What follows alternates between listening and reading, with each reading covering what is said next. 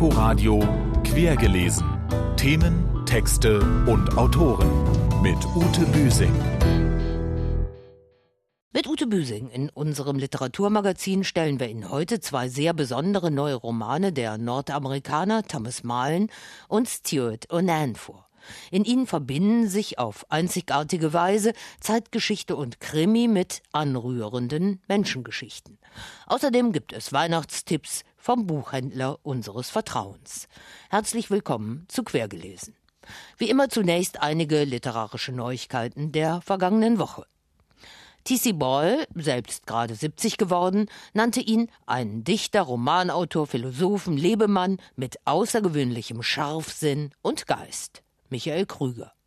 Heute feiert der langjährige Verleger und Präger des Hansa Verlages seinen 75. Geburtstag. Er ist Präsident der Bayerischen Akademie der Schönen Künste und trägt zu Hause ständig Bücherkisten hin und her, damit ihm der ganze Goethe nicht irgendwann auf den Kopf fällt, wie er der dpa sagte.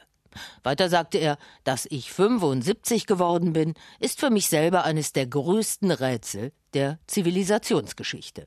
Michael Krüger. Über 110.000 Unterzeichner fordern die Verantwortlichen in Bund und Ländern auf, sich stärker für die Lesekompetenz von Kindern einzusetzen. So will es die von der Kinderbuchautorin Kirsten Boje initiierte Hamburger Erklärung, die am Nikolaustag an die Verantwortlichen übergeben wurde. Der Walter Serner Preis 2018, vergeben vom Kulturradio des RBB und dem Literaturhaus Berlin, geht an Isabella Straub für ihre Geschichte Sibirien und an Rolf Bernhard Essig für seinen Text Überfahren. Ausgewählt wurden sie aus 520 Einsendungen zum Thema Hochstapler. Gesucht waren bisher unveröffentlichte sprachmächtige und scharfsinnige Kurzgeschichten. Die Preisverleihung findet bei freiem Eintritt am Montag, dem 10. Dezember, also morgen um 19.30 Uhr im Literaturhaus Berlin statt. Wir wechseln nach Atlanta, Georgia im Jahr 1948. Es herrscht Rassentrennung. Auch bei der Polizei, die erstmals schwarze Cops angeheuert hat. Vor diesem historischen Hintergrund spielt Thomas Marlins sorgfältig recherchierte Roman Dark Town. In den USA war der Krimi ein Renner und auf der besten Liste 2017 ist er doch auch ein Kommentar zum Rassismus dort heute. Unsere Rezensentin René Zucker ist begeistert vom düsteren Stoff. Ein Buch wie ein Hammer oder wie es die New York Times Book Review formulierte, dieser Roman wird sie umhauen. Das tut er tatsächlich und das in mehrfacher Hinsicht. Ein weißer Mitvierziger in Atlanta, der auf dem Umschlagfoto so aussieht, als sei er selbst aus dieser Zeit, schreibt unsentimental karg wie wahr über die erste farbige Polizeieinheit 1948 in der Hauptstadt des Bundesstaates Georgia. Acht schwarze Männer dürfen für Ordnung in Darktown sorgen. So wird der Stadtteil Atlantas genannt, in dem die Negroes, wie sie damals ganz selbstverständlich hießen, wohnen. Von acht waren sieben im Krieg gewesen. Zwei hatten Orden bekommen. Sechs, darunter Boggs, besaßen einen College-Abschluss, was die wenigsten weißen Cops von sich behaupten konnten.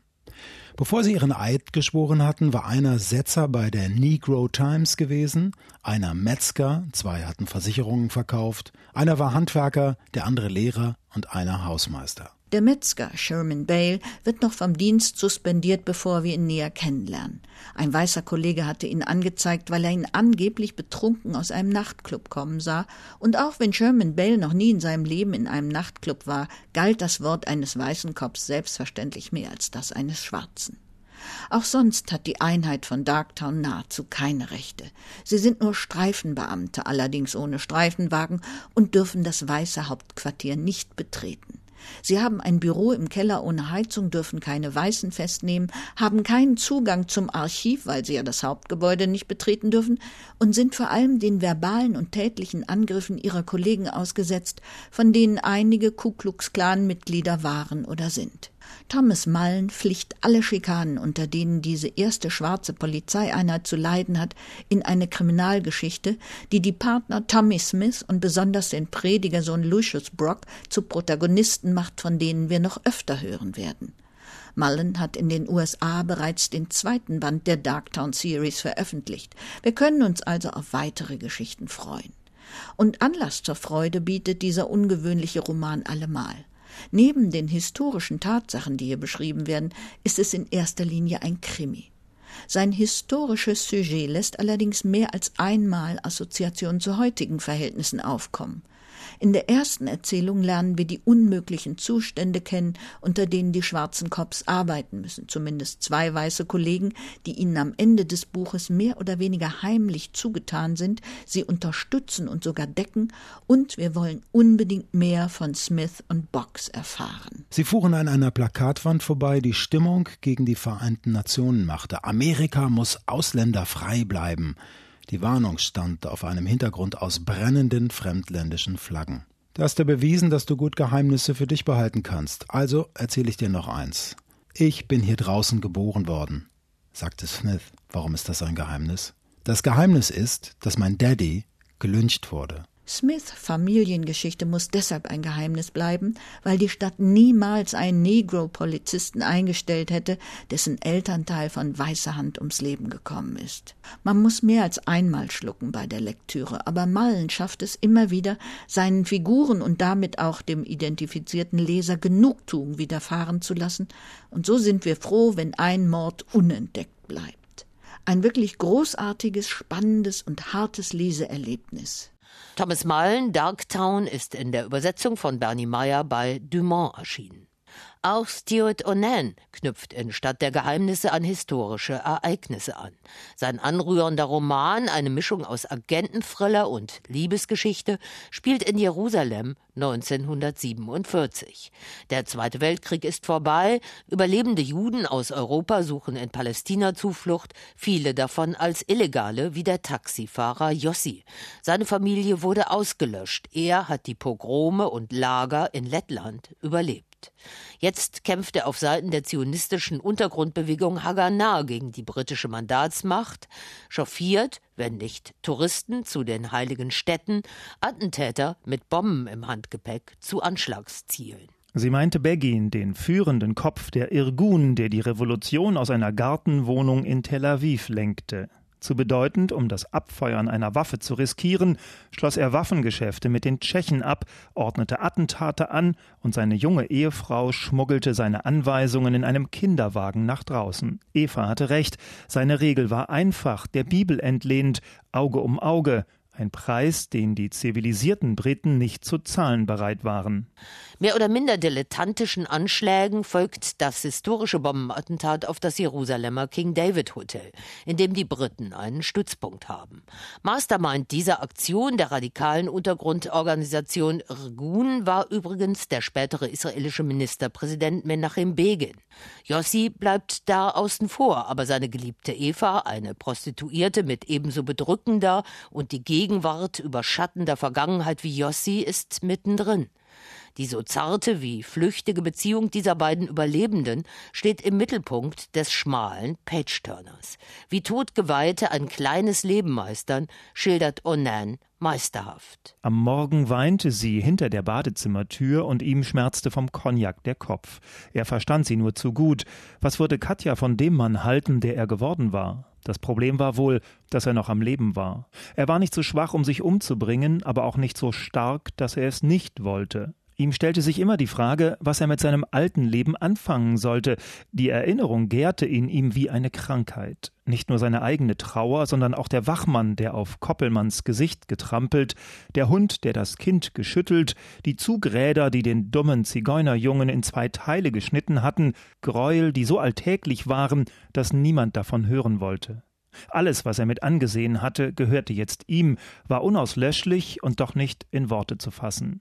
Lakonisch ist der Stil dieses ganz und gar nicht aufgeblasenen Agententhrillers. Wie nebenbei erzählt Stuart Onan von der explosiven Phase vor der Staatsgründung Israels und den kleinen Leuten, die in Palästina strandeten wie Jossi, der überlebende Lagerhäftling, letztlich lebensunfähig gemacht wurde, verschafft sich immer wieder in dessen Erinnerungen traurigen Ausdruck. Die Toten umgeben ihn im so spartanischen wie gefährlichen neuen Leben. So händeringend er alles vergessen wollte, umso inniger musste er sich erinnern. Katja und Eva, seine Eltern und Gigi, Lipschitz und Koppelmann, er war ihnen etwas schuldig und gelobte, von jetzt an so ehrlich wie möglich zu leben. Stuart Onan, Stadt der Geheimnisse, ist in der Übersetzung von Thomas Gunkel bei Rowold erschienen. Und auch der Buchhändler unseres Vertrauens, Christian Dunker, der von der Berliner Autorenbuchhandlung ins eigene Geschäft Geistesblüten am Walter-Benjamin-Platz gewechselt ist, beginnt seine Weihnachtsempfehlungen für uns mit einem Buch aus Amerika. Es heißt Mein Ein und Alles und ist das Debüt von Gabriel Talent und es stand in Amerika wochenlang auf der New York Times Bestsellerliste. Im Mittelpunkt steht Turtle. Sie ist 14 Jahre alt. Sie wohnt nördlich von San Francisco mit ihrem Vater zusammen. Die Mutter ist vor einigen Jahren gestorben. Der Vater erpresst sie regelrecht, setzt sie morgens in den Bus und besteht darauf, dass sie auf direktem Weg zurückkommt. Er beschützt, er kontrolliert. Weihnachten ruhig auch mal ein dunkles Buch unter den Baum legen, wenn es darum geht, gute Bücher zu verschenken. Hier ist es ein Page-Turner, der mich gefesselt hat, weil man sich von der ersten Seite an auf Turtles Seite schwingt. Man hat dieses Gefühl, man müsse sie beschützen. Dabei ist sie ja tough. Gabriel Talent, mein Ein und Alles, ist in der Übersetzung von Stefan Kleiner bei Penguin erschienen. Das gleichnamige Hörbuch, eingelesen von Anna Thalbach, gibt es bei Random House Audio. Und weiter geht es mit Buchempfehlungen für Weihnachten von Christian Dunker von der Buchhandlung Geistesblüten. Malva ist ein ganz besonderes Buch der Niederländerin Haga Peters. Erschienen ist es in der Übersetzung von Arne Braun im Wallstein Verlag. Titelgebende und erzählende Figur ist die verleugnete Tochter des chilenischen Dichters und Literaturnobelpreisträgers Pablo Neruda. Malva kam mit einem Wasserkopf auf die Welt. Sie ist nicht sehr alt geworden. Er hat sich von der Mutter und seiner Tochter regelrecht distanziert. Hager Peters wendet einen legitimen Trick an. Sie lässt sie einfach alles wissen. Man hat vor allen Dingen ihre posthume Allwissenheit. Malva kann in der Zeit wandeln. Sie kann in die Zeit vor ihrer Geburt gehen. Sie erklärt uns natürlich, wer war eigentlich Neruda und in die Zeit nach ihr. Malva hat Verbündete und das macht für mich dieses Buch noch mal mehr spannend, weil sie ist nicht das einzige benachteiligte Kind von hochgeschätzten Literaten. Da taucht beispielsweise Lucia aus, die Tochter von James Joyce, der man nachsagte, sie sei schizophren gewesen. Arthur Miller hatte tatsächlich auch einen Sohn. Es ist ein hochmenschliches Buch, ist an vielen Zügen auch natürlich ein sehr philosophisches Buch. Und noch einen Lese- und Geschenktipp hat Christian Dunker auf Lager vom bedeutendsten zeitgenössischen Schriftsteller Russlands, Wladimir Sorokin. Manaraga Tagebuch eines Meisterkochs. Und Achtung, das ist kein Kochbuch, sondern eine beißende Gesellschaftssatire. Es ist ein Buch, was uns nach 2037 führt. Für mich als Buchhändler auch ein dunkles Buch, weil Bücher in dieser Zeit 2037, also in, in knapp 20 Jahren, nicht nur sehr teuer sind, sondern auch kaum vorhanden. Und sie werden eingekocht. Bücher werden zum Essen gebraucht. Man macht Schnitzlerabende, man macht Dostoevsky-Abende und dann knallt man tatsächlich diese Bücher auf den Grill, damit das Steak dann nach Dostoevsky schmeckt. Herausragend, witzig, klug und auch wirklich was, was man auch beim Festessen mitessen kann und man hat viel zu lachen. Wladimir Sorokin, Manaraga, Tagebuch eines Meisterkochs, ist in der Übersetzung von Andreas Tretner bei Kiepenheuer und Witsch erschienen. Und noch ein Veranstaltungstipp. Welche Bedeutung kommt Bildern bei der Entstehung von Literatur zu? Was verraten Porträts von Autoren? Über diese Fragen diskutieren der langjährige Leiter des Deutschen Literaturarchivs Marbach, Ulrich Rauf, und Büchnerpreisträgerin Sibylle Levitscharow am Dienstag, dem 11. Dezember um 19 Uhr in der Berliner Stiftung Brandenburger Tor im Max-Liebermann-Haus. Um Voranmeldung wird gebeten. Und zum guten Schluss noch eine Kinderbuchempfehlung von Christian Dunker aus der Berliner Buchhandlung Geistesblüten. Das letzte Schaf von Bestsellerautor Ulrich Hub. Das letzte Schaf ist ein Buch, was genau den Moment ergreift, als gesagt wird, liebe Hirten, es passiert Wunderbares. Hier in der Nähe wird jemand gewindelt, der vielleicht die Welt verbessern kann, uns alle anders denken lassen kann. Die Schafe hätten es auch gern gewusst, denn als sie aufwachen, merken sie, die Hirten sind nicht da und die Leckerlis in den Rucksäcken haben sie offensichtlich mal weggenommen. Diese Schafe haben eigenartige Charaktere. Es gibt ein Schaf mit Gipsbein, es gibt ein, ein lispelndes mit, mit Zahnspange, ein verschnupftes Schaf und auch ein Schaf mit Scheitel. Ulrich Hub, das letzte Schaf, ist mit Illustrationen von Jörg Mühle bei Carlsen erschienen fehlt uns noch der erste Satz eines neuen Romans, der hier unser letztes Wort sein soll. Wir entnehmen ihn dem hier empfohlenen Roman von Wladimir Sorokin, Manaraga, Tagebuch eines Meisterkochs. Abends Schaschlik vom Stör auf dem Idioten. Und das war quergelesen für heute. Einen schönen zweiten Advent mit guten Büchern wünscht Ute Büsing.